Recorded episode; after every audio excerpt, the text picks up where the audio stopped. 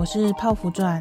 你是否曾快速陷入爱情，没多久又痛苦分手呢？或是总是能够很快的爱上一个人，但不知道为什么热恋期总感觉特别的短暂，或是在工作里很难稳定长久，难以融入公司生活，不想要跟别人有合作关系呢？本集来跟你分享依附依恋的相关书籍，书名为《依恋障碍》。为何我们总是无法好好爱人，好好爱自己？依恋形式堪称第二基因，从根本影响我们的人格、情感跟人际关系。认识造成心灵阴影、负面思考的第二基因，修复受伤的安全感，从此不再让依恋控制你的幸福。这是由日本精神科医师冈田尊司以夏目漱石、太宰治、克林顿、欧巴马、贾博斯等名人的具体案例，探索每个人的依恋形式跟深层的心伤，分析亲子关系带给孩子的影响，以及长大成人后会如何化为一生的人格特质。读完本书呢，会了解自己或是家人、伴侣、朋友、同事的依恋形式跟行为特质，进而学习理解跟陪伴，迈向修复跟和解的第一步。如果你总是在意别人的想法，对拒绝和伤害特别敏感，没勇气表现自己，无法打从心里享受跟人的交流，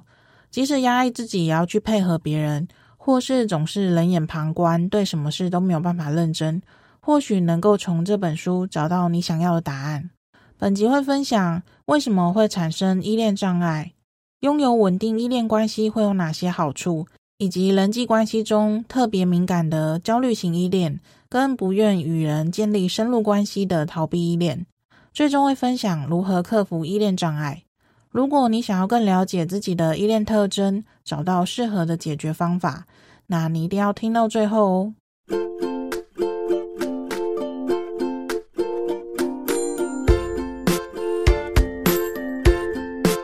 首先，先简单介绍一下依恋关系，也称依附理论。依恋呢，指的是人与人之间缔结关系的能力；依恋障碍则是现代人精神问题、亲密关系失败的根源。依恋形式分为安全型跟不安全型两种。安全型呢，拥有稳定依恋关系，能与人建立深厚互信的能力跟安全感，能够坚定地表达自己的想法，避免不必要的冲突跟孤立。遇到困难时，懂得如何求助跟如何保护自己，容易被人接受，也乐意接受别人，容易掌握成功的机会，能够丝毫不费力地发挥自己。而不安全的依恋形式，可以再细分为焦虑型、逃避型跟混乱型三种。孩童的发展障碍，成年后的焦虑、疏离、不安跟控制欲，往往都来自于不安全感的依恋形式。依恋对我们的人际相处的经营啊、亲密关系的需求、个人生存的方式，还有对健康状态影响，都有非常大的关系。而依恋形成呢，是自幼儿出生后六个月到一岁半左右的时期，它称之为依恋的关键期，是与特定对象之间巩固彼此关系的过程。而会产生依恋障碍啊，有两大关键。第一呢，就是遭到父母忽视、否定或被视为麻烦。即使孩子拥有突出的才华或是优点，仍然可能在成长的过程中遭到父母的否定，甚至被父母视为麻烦。受到否定的孩子啊，经常做出令父母更为困扰的事情。无论拥有多么出色的才华，还是很容易陷入自我否定的情绪。逃避型依恋模式的孩子呢，母亲往往是缺乏对孩子的感受性和回应性，对孩子漠不关心，与孩子的关系淡薄。而焦虑型依恋模式的孩子，他的母亲可能具有强烈焦虑或是神经质的特质等等。有时候对孩子过于严格、过度干涉，有时候又过于溺爱。然而，孩子表现亦不如他意的时候呢，又会采取冷淡的态度，呈现极端的矛盾倾向。这样的母亲难以无条件接受孩子，给予孩子安全感，只会要求孩子必须乖巧懂事。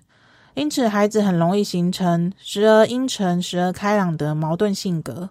第二，非安全型依恋或是忧郁症的父母，非安全型依恋的父母呢，因为自己的依恋模式，所以容易啊，在养育的模式中无法带给孩子真正所需的情感。如果母亲罹患忧郁症，也会对孩子的依恋模式造成影响。形成安全型跟非安全型的主因在于养育环境跟父母干涉的态度。在每个人的成长过程中，所有累积的人际关系经验都会在日后形塑为个人的依恋模式。而爱侣或配偶的依恋形式呢，对自身的影响更为重要，甚至可跟过去的母亲所造成的影响匹敌。研究指出，就算是原生家庭为安全型依恋，但是成人之后遇到非安全依恋的伴侣，可能会让安全型转为非安全型。反之，如果非安全型依恋遇到安全型依恋的伴侣，由此转为安全型的比例非常高，是不是感觉很绕口？总之呢，就是只要是能够跟安全依恋的伴侣在一起，我们就有很大的比例可以成为安全型的模式。所以这也是为什么泡芙钻会分享关于依恋关系的一些相关资讯。因为像我本身呢，就是焦虑型依恋嘛，就是不安全依恋。而我是透过自己后天的学习，开始渐渐的去往安全焦虑的方向去贴近。而泡芙先生呢，他是属于逃避依恋的类型。在我们的相处之中呢，我们就互相一起共同的学习。然后双方呢，都从不安全依恋开始转往安全依恋，这对我们之间的感情啊，真的有非常大的帮助。泡芙传呢，就是从不安全依恋转换成安全依恋的受惠者，所以我真的非常的推荐大家好好的去了解自己的依恋类型，因为它真的可以去帮助你完全一百八十度的洗牌你的人生，真的不夸张。好哟，那我们接下来来介绍人际关系中特别敏感的焦虑型依恋。它常见的四大特征有：第一，经常讨好别人，例如经常小心翼翼看别人的脸色啊，经常担心自己被讨厌，甚至荒废了重要的工作。虽然对人的脸色敏感，擅长察言观色，却经常做出错误的判断，容易误会他人，总是要针对自己。而且呢，会认为别人在乎自己的一举一动，甚至期待他人也对自己付出相同程度的在意。实际上，最在乎自己的人就只有自己。第二点，害怕被拒绝或抛弃，怀有强烈的想要被爱、想要被接受、想要被认同的心情。对于被拒绝啊、被抛弃等事情呢，极度敏感。只要露出一点拒绝或是否定的举止，就会感到强烈的焦虑。脑中一旦出现可能会被拒绝的念头，就再也难以抹灭这种不安的情绪，因此经常无法拒绝或违抗他人。即使面对明显不当的要求，或明知道会被人家利用，但也很难拒绝。另外，疑心病很重，经常会担心对方是否欺骗自己或是背叛自己，容易认为他人呢会伤害自己、责备自己，经常认定自己没有优点啊，不值得被爱。而且习惯依赖身边的人，渴望从他人的身上获得认可，以证明自己有价值、被需要的保证。否则无法平复自己的心情。例如，经常需要伴侣证明对自己的爱、认可跟支持等等。如果没有办法获得对方的回应，则会表现出强烈的反抗行为，例如疯狂的传讯息啊、打电话，觉得另外一半已经不爱自己，担心自己哪里不够好，觉得自己对他不重要等等。第三点，负面情感跟言语呢，往往一发不可收拾，容易脱口而出一些负面的言语啊，冲动说出一些气话，借此呢就发泄自身不满或痛苦。一方面恐惧被抛弃，一方面呢又故意要用激烈的言辞啊，伤害对方的自尊。这些都来自于认为对方轻视自己的那些被害妄想，即使鸡毛蒜皮的小事啊，都会在意很久，内心无法平息。在工作上啊，容易给否决过自己的人负面评价，不仅容易对他人记恨，也经常会批判啊、责备自己，陷入自我厌恶的负面循环。第四点，对伴侣要求严格，始终认为对方付出的爱不够，容易对伴侣感到不满，或认为对方应该要为自己付出，也容易呢对伴侣抱持太大的期待，但对结果感到失落。如果经常将负面情绪跟不满发泄在伴侣身上，只会使伴侣越来越不想要付出体贴跟支持，进而陷入恶性循环里。事实上啊，责备跟要求伴侣都是为了寻求亲密跟关爱，因为童年时期的依恋对象只会给予他们富有条件、不稳定的爱，例如要听话、要当个乖孩子，才会获得父母的疼爱跟认可，导致呢总是强烈渴求着爱。而焦虑依恋呢，在感情中容易陷入情网，或因为心急啊，过于表露太多的讯息，也容易呢将工作上合作的对象当成恋爱对象，将对方呢理想化，或是过度依赖啊，占有欲强。将对方视为自己的一部分，在关系中啊，有很强的猜疑跟嫉妒心。若得不到，便会立刻感到愤怒、背叛，并将怒气出在对方身上。如果感到被爱，就会认为自己是值得存在的；感到不被爱呢，就会立刻认为自己是没有价值的。对爱情的定义两极化。若得到伴侣的重视呢，就会以同等去回报对方；如果得不到呢，就会认为对方没有必要存在。再来谈谈不愿与人建立深入关系的逃避型依恋，他们常见的三大特征有：第一个，比起亲密关系更追求距离感，与人建立亲密关系啊，对他们而言感到厌烦，不想要受到婚姻的束缚。工作上呢，也只愿交际应酬，只会停留在呃表面交往，不愿和别人有进一步的来往。他们不依赖别人，也不接受被依赖。认为独立独活是最好的状态，并且极不擅长跟人啊正面冲撞，所以呢会选择退让，以求事态平安落幕。但遇到压力跟理智断线的时候，容易做出冲动或是失控的反应。第二点，对任何事情都保持理性清醒，因为他们擅长压抑激昂的强烈的情感，多半给人冷静无情的印象。事实上是为了避免自己受伤。第三点。不擅长自我表现，表情呢跟情感不相合，因为习惯逃避自我想法，所以呢容易会会错意而造成纷争，也经常将热情啊全部灌注在工作或是兴趣等领域，借此呢弥补匮乏的情绪表现，也因为怕麻烦而习惯拖延，直到火烧屁股才愿意开始动手。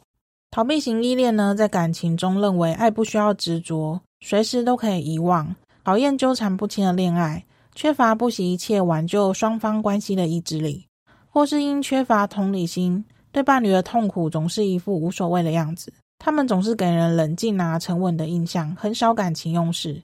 若是被别人求助，他们就会感到麻烦而产生愤怒感。许多书籍跟研究观察都证实，不安全依恋相处在一起啊，最常见的就是焦逃配。只会导致更多的不幸跟恶性循环。依恋障碍者之所以常对父母抱持着否定的看法跟情感，其实呢，都是反映着过往父母对自己的否定，进一步造成了他们对自己的自我否定。所以，跟父母和解的同时，也是与自己和解。那与自己和解呢，不代表要遗忘曾经发生过一切。做这些事呢，并不是想要去改变过去。而是当面对已经无法改变的过去，而且深深影响自己，该如何让自己不再沉浸其中？在那之前呢，当事人或许会一味的否定自己，此时也将开始接受自己，便能逐步的产生自信。对正在克服依恋障碍的人来说，疗愈他人正是疗愈自己的依恋创伤必须要的一环。就像泡芙传分享依恋相关资讯，也等同透过分享来疗愈自己的创伤。或是泡芙传与逃避型的泡芙先生相处的时候呢，会尽可能的去理解他的感受跟想法。透过这样的过程啊，治疗者跟被治疗者都能够面对并克服自己的依恋障碍。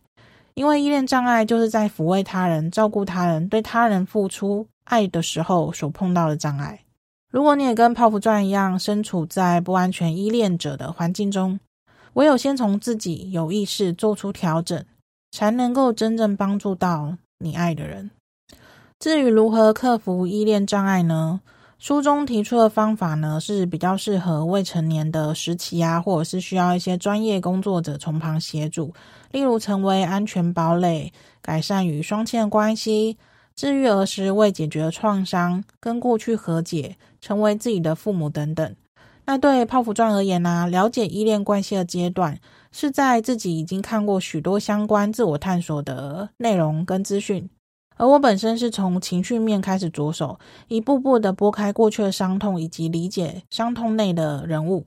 但问题是，许多人看再多书，上再多课，遇到问题还是感到无能为力。重点在于，不管大人、小孩、老人，每个人都是独立的个体。独立的个体的意思呢，是指每个人都拥有自由意志，我们无法控制任何人，我们只能控制的就只有我们自己。所以，只要能够掌管好自己，就等于掌握住了世界的方向盘，不再感到失控无助。当学了很多还是没有办法解决一些深层的问题的时候，依恋关系就能帮助我们去检视与他人的关系。并非是要切断跟对方关系之间的连结，而是透过依恋关系更加理解自己容易失控的一些原因。例如，为什么容易被最爱的人情绪勒索呢？那是因为不想切断跟他之间的连结，这就是依恋关系。情绪勒索最大的矛盾点在于，明明你不想要斩断跟对方的关系，这也代表你选择被他情绪勒索，但又无法去承认自己愿意被对方勒索。所以造成内心跟行为上的矛盾冲突，产生了自我痛苦。以依恋关系来看呢，就算被勒索又如何呢？因为在乎彼此之间的连结，只要去承担这是自己的选择，承认自己愿意为对方付出的结果就可以啦，是吧？因此，泡芙钻认为，要克服依恋障碍，首先要先去认识自己的依恋特征，有意识的从自己可以控制的地方去调整。再来去理解对自己重要的人，他是哪一种依恋类型，试着从他的角度去看待这个世界，学习尊重跟接纳与自己不同的想法跟声音。好哟，那这里来做个最后三大总结喽。第一，会产生依恋障碍的有两个大关键，一个是遭到父母忽视、否定或是被视为麻烦；第二个是不安全依恋型的父母或是忧郁症父母。第二个重点是焦虑型依恋的四大特征，包含经常讨好别人、害怕被拒绝或抛弃、对负面情感或是言语往往一发不可收拾。那对伴侣的要求很严格，始终认为对方付出的爱不够。那逃避型依恋呢，有三大特征，包含比起亲密关系更追求距离感，对任何事都保持冷静清醒，不擅长自我表现，表情跟情感不相合。第三个重点是如何克服依恋障碍呢？首先认识自己的依恋特征，有意识的从自己可以控制的地方调整，再来去理解对自己重要的人是哪种依恋类型，试着从他的角度去看待这个世界，并且学习尊重跟接纳与自己不同的想法跟声音。以上希望这集的内容有帮助你解开内心的疑惑。如果你想要知道自己的依恋类型，我会将测验的连结放在本集的节目栏里。另外，泡芙传呢，每周都会透过 email 分享关于敏感、焦虑、自救的相关内容。如果你对这个主题有兴趣，欢迎订阅我的电子报，连接也会放在节目栏里哟。那我们就下期节目见啦，拜拜。